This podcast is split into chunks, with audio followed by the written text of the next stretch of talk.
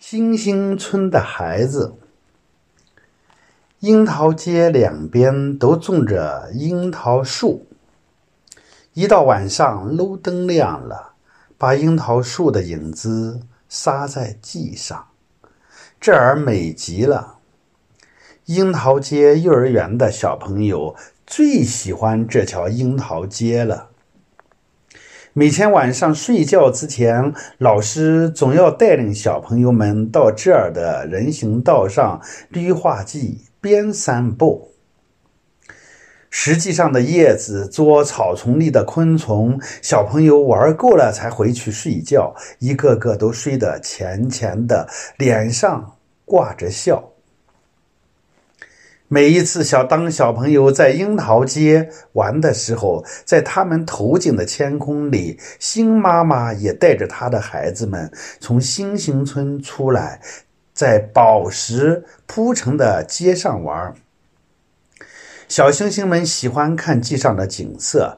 瞧，闪光的河流，高高的房子，流动的汽车。他们最喜欢看樱桃街小朋友们看地上的小朋友们在灯光下玩耍。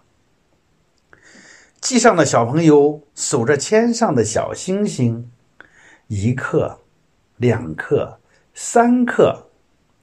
天上的小星星数着地上的小朋友，一个。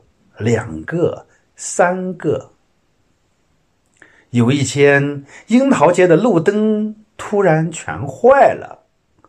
修灯的工人叔叔坐着汽车来了，看了一下，说是因为线路太旧了，出了毛病，一时没法修好。美丽的樱桃街一到晚上就变成漆黑一片。这天晚上，小星星们出来散步，找呀找呀，怎么也找不到樱桃街了，找不到小朋友了。一颗精小精小的星星，它的名字叫做晶晶。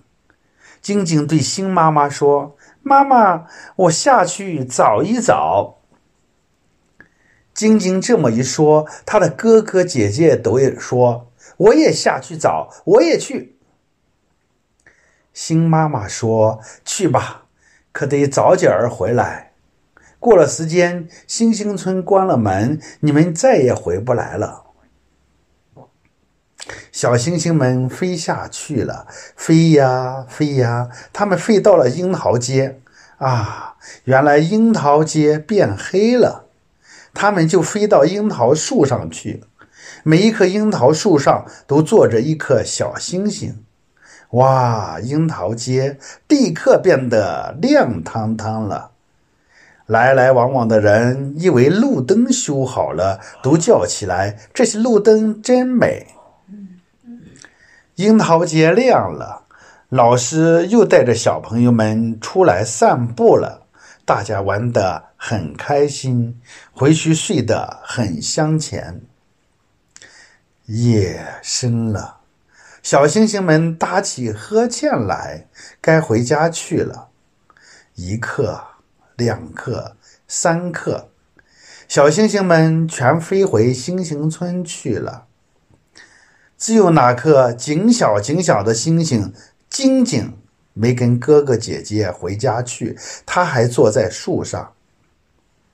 星妈妈在天空叫它：“晶晶，快回来！”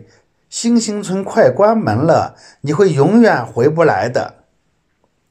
晶晶说：“我一走，樱桃街又会变黑的。”晶晶不停的打哈欠，可是一直孤零零的坐在树上，不愿意回家去。